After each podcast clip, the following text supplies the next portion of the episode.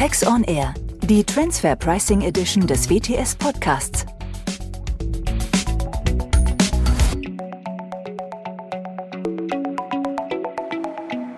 Herzlich willkommen zu Transfer Pricing auf dem Punkt. Heute mit Andrea Kreuss, Professor Dr. Axel Nientimp und mir, Andreas Riedel, zum Thema das berüchtigte Country-by-Country-Reporting. Jetzt noch berüchtigter.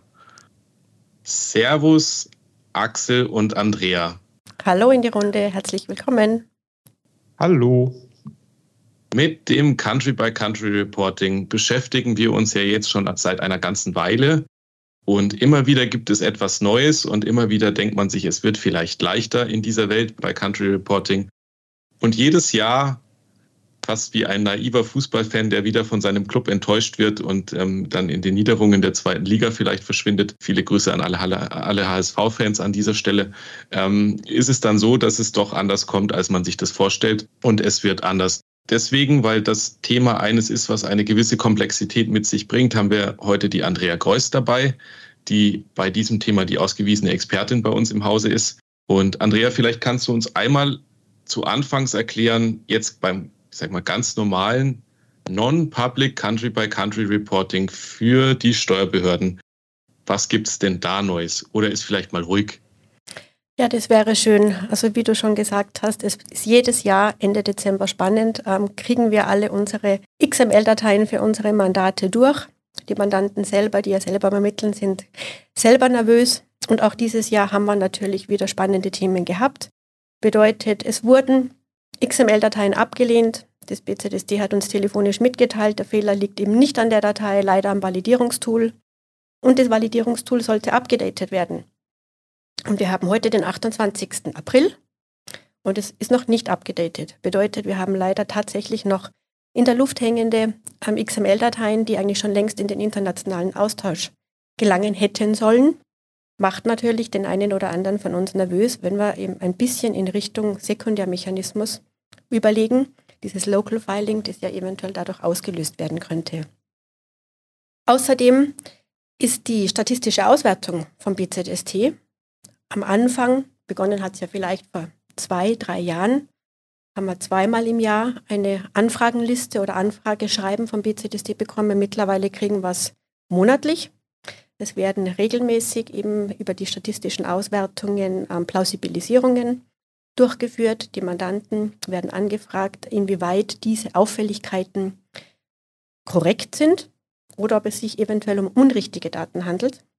Mit der Bitte eben, wieder mal zu korrigieren, falls es sich um unrichtige Daten handelt. Und hier an dieser Stelle kommen wir dann gern wieder ins Spiel und weisen darauf hin, dass zumindest bisher beim Non-Public OECD CBCA noch keine explizite Korrekturnorm besteht. Bedeutet, unrichtig ist nicht Bußgeld behaftet und es muss nicht korrigiert werden, außer man möchte natürlich freiwillig die Daten eben entsprechend anpassen, korrigieren, um natürlich die möglichen Auswertungen, Validierungen ähm, ins richtige Licht zu rücken.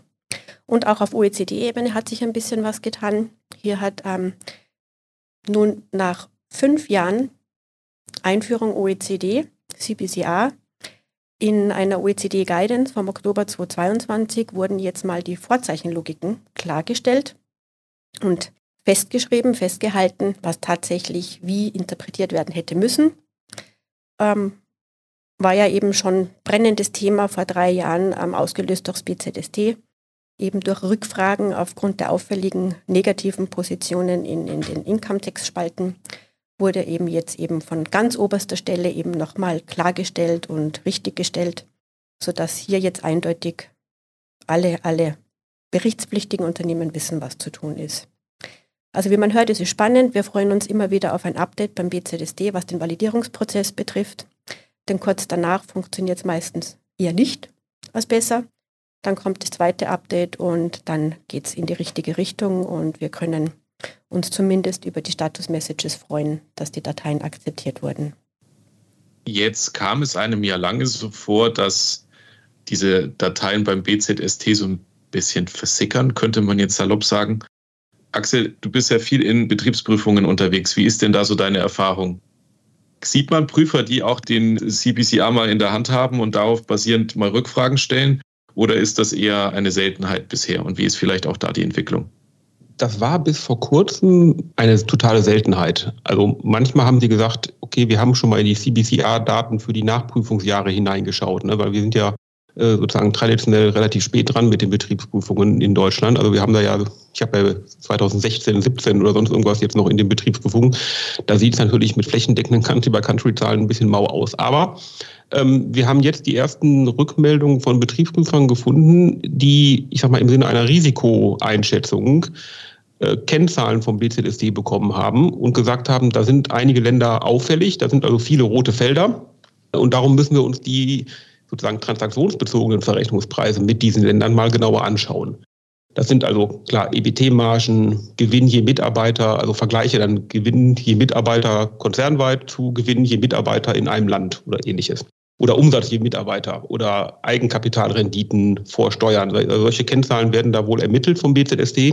Und auch, also auf Basis des Country-by-Country-Reportings, wie wir gerade von Andrea gehört haben, mit vielleicht insbesondere in älteren Jahren mit fraglicher Datenbasis, aber die Prüfer kriegen also diese Kennzahlen an der Hand, ja, um, ich sag mal, ihre Prüfungsschwerpunkte genauer wählen zu können. Darum, sozusagen, nochmal zwei Schritte zurück, war das vielleicht bisher am Anfang gedacht als reiner Compliance-Aufwand und vielleicht irgendwie so ein Datengrab, ne, wo man gesagt hat, muss ich jetzt tun, aber eigentlich passiert ja gar nichts, wenn ich da vielleicht nicht so schöne Zahlen hingebe. Die Betriebsprüfungserfahrung zeigt, zumindest in, den ersten Fällen und in anderen Ländern sieht das auch nicht ganz anders aus, werden diese Daten schon ausgewertet. Und äh, je länger die Datenbasis ist, also je mehr Jahre man hat zum Vergleichen und je robuster das wird, weil man eben noch mehr Unternehmen hat, die man vielleicht auch vergleichen kann, wird das, glaube ich, schon spannender. Darum sollte man schon, ich sag mal, eine besondere Sorgfalt in diese Daten nehmen, eben nicht nur die Daten ehrlich übermitteln, sondern sich auch überlegen, welches Bild zeichne ich denn dann überhaupt mit diesen Daten für meinen Konzern und die jeweiligen Gewinne in den Ländern. Das ist klar. Es gibt Unternehmen, da machen die länderbezogenen Daten, ne, ja eine länderbezogene Berichterstattung, äh, nicht so ganz viel Sinn, ja, weil ich halt 50 Tochtergesellschaften in China habe. Ne, dann kann ich äh, für die einzelnen Verrechnungspreise da natürlich nicht mehr relativ viel daraus erkennen. Aber wenn es nur ein oder zwei Gesellschaften sind und davon ist eine noch eine Holding von den zwei Gesellschaften, dann kann man da natürlich schon etwas draus lesen. Oder jedenfalls die Finanzbehörden versuchen etwas daraus zu lesen. Also lange Rede, kurzer Sinn. Die Daten werden verwendet. Und zwar nicht nur, indem eben diese Kontrollmeldungen vom BZST verschickt werden, wo man auch sagen kann, der Fokus vielleicht nicht ganz der richtige ist, wenn man weiterhin äh, Rückfragen zu Rundungsdifferenzen unter 1 Euro bekommt, ähm, sondern auch äh, landen die schon regelmäßiger jetzt äh, in, in den Prüfungen bei den Prüfern, die entsprechende Rückfragen stellen. So, das heißt, Datenqualität rückt mehr in den Fokus, nicht nur deshalb, sondern auch weil das Thema Country-by-Country-Reporting ja jetzt auch, könnte man sagen, hineingezogen wurde in ein anderes Thema, was die internationale Steuerwelt jetzt schon ja, die letzten Jahre äh, dann ähm, auf Trab hält, und zwar in das Thema zwei, zweite Säule Pillar 2, ähm, Mindestbesteuerung. Da sind dann auf einmal aufgetaucht gewisse Safe Harbor Regeln, die auf, den, auf dem CBCA beruhen und die aber auch voraussetzen, dass das CBCA ein Qualified CBCA ist. Andrea, vielleicht kannst du uns da einmal abholen, warum da jetzt doch einige Unternehmen nochmal näher hingucken, was sich denn in ihrem CBCA so verbirgt und welche Daten sie verwendet haben. Genau, und die Formulierung Qualified CBCA, das alleine an sich ist ja jetzt schon die große Frage. Natürlich liest sich in den äh, Pillar 2 Safe Harbor Regeln nicht eindeutig, was ein Qualified CBCA ist, aber Zumindest lesen wir raus und ist aus, eindeutig aufgeführt, die CBCA-Daten müssen auf einem Qualified, also einem anerkannten Rechnungslegungsstandard beruhen, also Local Gap oder Group Gap. Bisher war ja das OECD CBCA tatsächlich auch möglich basierend auf Management Reporting, was natürlich somit sich erledigt hat. Wenn ich Safe Harbor Regelungen anwenden will für die Pillar 2 Zwecke, kann ich natürlich das CBCA nicht basierend haben auf einem Management Reporting. Außerdem, Qualified CPCA wird auch erwähnt. Ähm, es kommen ein paar Spalten aus Tabelle 1 nämlich jetzt ins Spiel für die Safe Harbor Ermittlung. Zwar ist es Profit Loss Before Income Tax und Revenues Total. Bedeutet natürlich, diese Informationen, die für die Safe Harbor Regelungen, Ermittlungen verwendet werden, müssen ähm, entsprechend den OECD-Regelungen.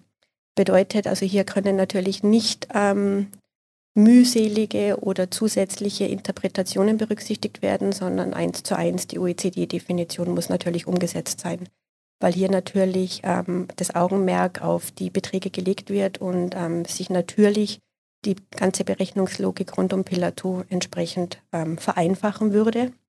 Und für ähm, die Nutzung der CBCRs für Pillar 2 Zwecke, für die Safe Harbor Regelungen, müssen die CBCR-Daten auf Qualified OECD-Definitionen beruhen. Um natürlich die Regelungen ähm, einwandfrei nutzen zu können, gehen jetzt viele Mandanten ähm, oder prüfen wir mit vielen Mandanten eben, ob das CBCR einem Qualified CBCR entspricht. Interpretieren wir in der Form, dass natürlich alle Definitionen, alle Spalten und alle Informationen, die im CBCR landen, den OECD-Definitionen eindeutig entsprechen und hier keine Vereinfachungsregelungen oder ähm, unterschiedliche Interpretationen genutzt wurden.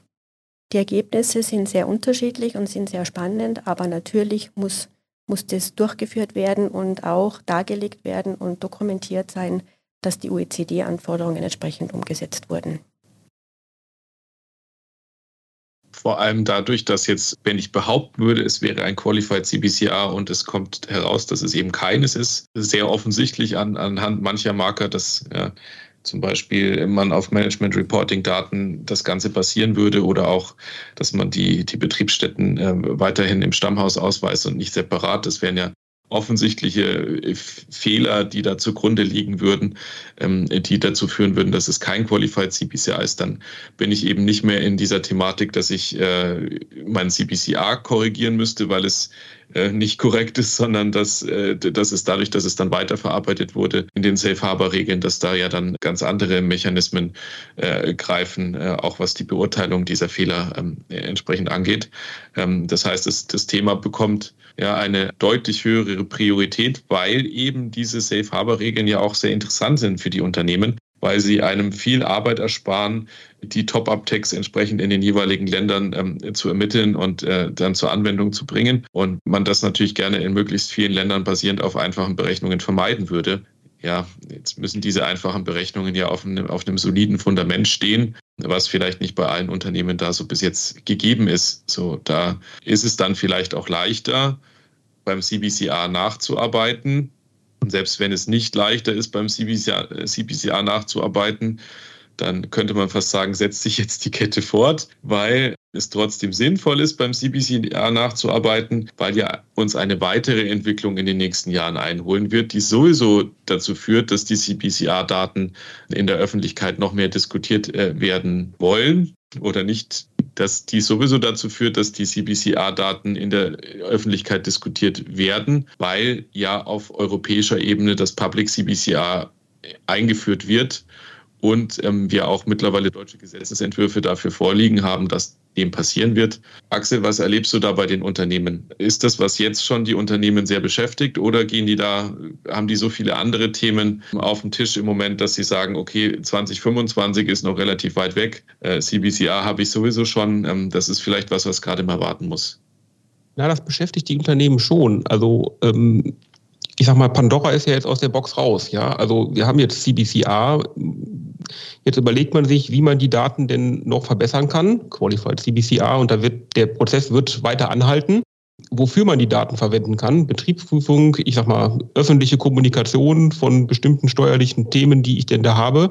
Und die Kreativität wird ja nicht aufhören. Also das, das geht nicht mehr weg. Das ist sozusagen meine Prognose. Und die Unternehmen merken, dass es eben nicht mehr weggeht, dass es eben auch Auswirkungen hat. Also nicht nur irgendwie, ich schicke Daten in irgendeiner obskuren Datei ans BZST und höre nie wieder was davon. Das ist vielleicht ja noch einfach, sondern ich muss mich darauf einstellen, dass diese Daten Reaktionen auslösen, wie wir gerade gesehen haben bei der Betriebsprüfung, demnächst bei Pillar 2, dann vielleicht auch in der öffentlichen Diskussion. Das heißt, die Sorgfalt, mit der ich diese Daten jetzt ermittle und mir vielleicht auch überlege, welche Wirkung hat das, die nimmt zu. Und die Aufwendungen, die Unternehmen dafür tätigen müssen. Also viele Unternehmen sind ja jetzt gerade dabei und sagen, oh, da muss ich jetzt nochmal extra Investitionen machen. Also mir überlegen, welche Softwarelösung habe ich denn dafür? Wie pflanze ich das an mein SAP-System so an, dass es eben automatisiert kommt? Und wie nehme ich das eigentlich in meine normalen, jetzt beim Public CBC auch, normalen Berichtspflichten hin? Und welche Menschen lesen das dann hinterher? Also lang, auch da wieder lange Rede, kurzer Sinn. Von einem, ich sag mal, eher obskuren Randthema, Thema, länderbezogene Berichterstattung irgendwo da hinten in den Anzeigepflichten der AO versteckt, gewinnt dieses Thema nun immer mehr Bedeutung auf den verschiedenen Ebenen, mit der Folge, dass Menschen sich intensiver damit beschäftigen. Und auch das haben wir getan. Andrea, vielleicht magst du uns einen kurzen Abriss geben, was uns denn beim Public CBCR Stand heute erwarten wird und auf was sich die Unternehmen einstellen können.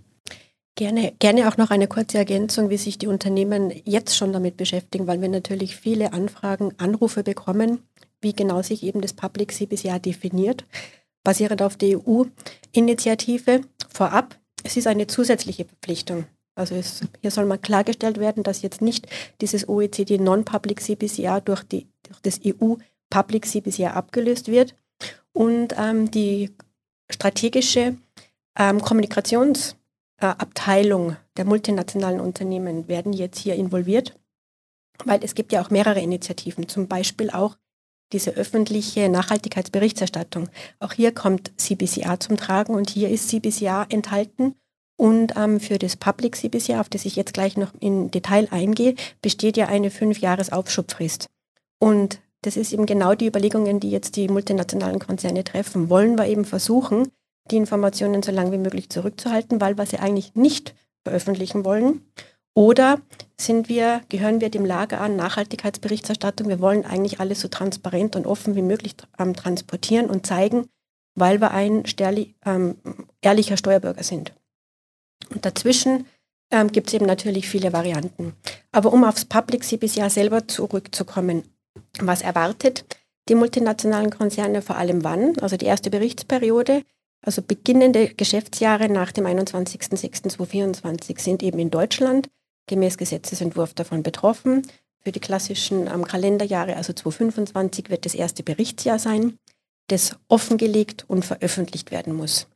Innerhalb von zwölf Monaten. Offenlegung beim Unternehmensregister im Vergleich zum Non-Public CBCR, das hier ans BZSD übermittelt wird. Veröffentlicht auf der eigenen Webseite oder zumindest ein Link auf der eigenen Webseite zum kostenfreien Unternehmensregister. Vom Inhalten die große Unterscheidung, wenn wir uns jetzt wieder Tabelle 1, 2 und 3 vorstellen. Tabelle 1 ist auf EU- und EWR-Ebene und zusätzlich kommen jetzt die Länder auf der schwarzen und grauen Liste hinzu. Alle anderen Drittländer werden aggregiert in einer Zeile. Das ist mal der große Unterschied für Tabelle 1. Grundsätzlich besteht ein Wahlrecht, bedeutet, die Daten aus dem Non-Public CBCR können wiederverwendet werden oder genauso verwendet werden für das Public CBCR. Also hier ist kein Anpassungsbedarf, ein paar Spalten sind sogar weniger, wie beispielsweise die Tangible Assets sind nicht relevant für das Public CBCR. Der Scope Gemäß Gesetzesentwurf interpretieren wir das im Moment so, dass tatsächlich der Scope sich ein bisschen ändert, denn im Public CBCR Gesetzentwurf ist nur von Tochtergesellschaften die Rede, und zwar von allen, die in den Konzernabschluss einbezogen würden. Im Vergleich zum Non-Public CBCR haben wir ja eben die Voll- und Quotenkonsolidierten, die nicht konsolidierten aufgrund von Unwesentlichkeit und deren Betriebsstätten. Beim Public CBCR könnte es sein, dass die Ad-Equity-Konsolidierten tatsächlich in den Scope mit rein müssen und die nicht konsolidierten Gesellschaften wieder rausfliegen. Ob sich das tatsächlich so bewahrheitet, wird sich herausstellen. Aber eben im Unterschied zum Non-Public CBCR werden wir wahrscheinlich den Scope anders definiert haben. Die Inhalte können gleichgesetzt werden.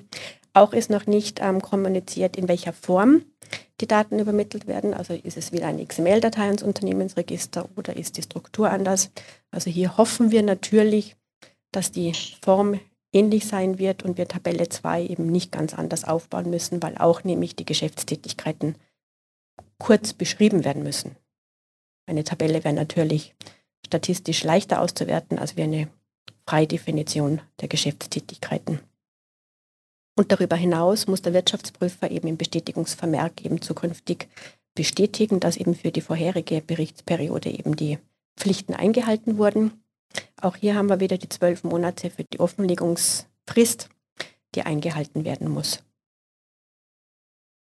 Viele, viele Themen, die sich daran, glaube ich, noch anschließen und viele Fragen, die auch in Zukunft im Gesetzgebungsverfahren und dann danach noch geklärt werden müssen. Das Spannende, und das ist, glaube ich, äh, einer der Punkte, die man hier hervorheben kann, ist, dass äh, der Übertragungsweg ja nicht einer ist, der dann äh, einfach bespielt werden kann, Beim Non-Public CBCR hat es zwei Jahre gedauert, in denen wir die E-Mail damals am Anfang übermittelt haben, bis denn der Übertragungsweg technisch erstmal verfügbar war. Man sollte jetzt relativ früh sich Gedanken zum Übertragungsweg auch technisch auf der technischen Seite machen und da vielleicht auch schon einen gewissen Standard festsetzen. Das ist im Moment noch nicht der Fall. Da kann man, glaube ich, noch nichts äh, ablesen, ähm, wie, wie, wie, das im Detail aussehen soll. Äh, auch XML-Dateien können sehr, sehr unterschiedlich aussehen, haben wir in den letzten Jahren gelernt. Ähm, selbst die XML-Dateien in Europa zum Non-Public CBCR sehen teilweise in den Nuancen sehr unterschiedlich aus. Die Header sehen unterschiedlich aus und man kann die eine XML-Datei aus dem einen Land nicht im anderen Land einfach problemlos abgeben. Also das ähm, hätte man sich vereinheitlicht dann doch anders vorgestellt. Also deswegen ähm, halten wir da sehr die Augen drauf, wie, wie das auf der technischen Seite auch aussieht, neben den äh, fachlich-inhaltlichen Details. Und ein weiterer Punkt ist, glaube ich, dass, äh, dass natürlich äh, da an der Stelle diese Auswertung dann auch durch die Öffentlichkeit noch mehr in den Fokus rutschen wird. Und Axel, das, was du auch angesprochen hast, dass wir ähm, die, diese Daten dann äh, mit immer mehr involvierten Personen oder vielleicht auch nicht involvierten Personen diskutieren werden. Ja, das, das wird, glaube ich, da ähm, an, an der Stelle auf jeden Fall der Fall sein. Man hat die Daten halt nicht mehr selber im Griff, also man muss die Daten liefern, ja, und andere Personen, Finanzverwaltung, dann hinterher beim Public, die Öffentlichkeit, ja, die wird halt die Daten so auswerten, wie sie glauben, dass das für ihre Zwecke sinnvoll ist. Und darauf muss man sich halt vorbereiten. A, dass man die Daten richtig gibt und dass man vorher natürlich, ich sag mal, eine Risikoanalyse macht, was denn aus diesen Daten passieren könnte und wie man sich darauf vorbereitet, ja, bestimmte Fragen dann zu beantworten. Dabei helfen wir natürlich gerne, das kann man an der Stelle auch nochmal betonen. Ähm, man, man merkt auch, wie die Themen verkoppelt sind. Jetzt hatten wir heute auch wieder die schwarze Liste, die hier aufgetaucht ist und haben wir über manches dieser Länder auch in vor, vorangegangenen äh, Podcast-Folgen schon mal gesprochen, wie, wie da vielleicht Themen dann zusammenhängen und wie man äh, Daten transparent machen muss. Ja, es bleibt spannend, aber für heute sind wir, glaube ich, dann äh, trotzdem hier am Ende. Ich habe ja immer gehofft über die Jahre hinweg, dass, äh, dass wir irgendwann beim, bei der länderbezogenen Berichterstattung in einen Modus operandi kommen und das einfach so nebenbei mitläuft. Ich glaube, davon kann man sich äh, mittelfristig verabschieden, ähm, dass es so sein wird. Äh, das Thema wird uns noch lange beschäftigen, aber ähm, heute an dieser Stelle nicht mehr. Ähm, ich danke meinen Gästen. Das war es mit äh, Transfer Pricing auf den Punkt einem WTS On Air Podcast. Die nächste Folge unserer Podcast-Reihe veröffentlichen wir im gewohnten Rhythmus. Ähm, Augen auf am Dienstag. Bis dahin alles Gute und falls Sie Fragen oder Anregungen für uns haben, erreichen Sie uns unter der E-Mail-Adresse podcast.wtsd.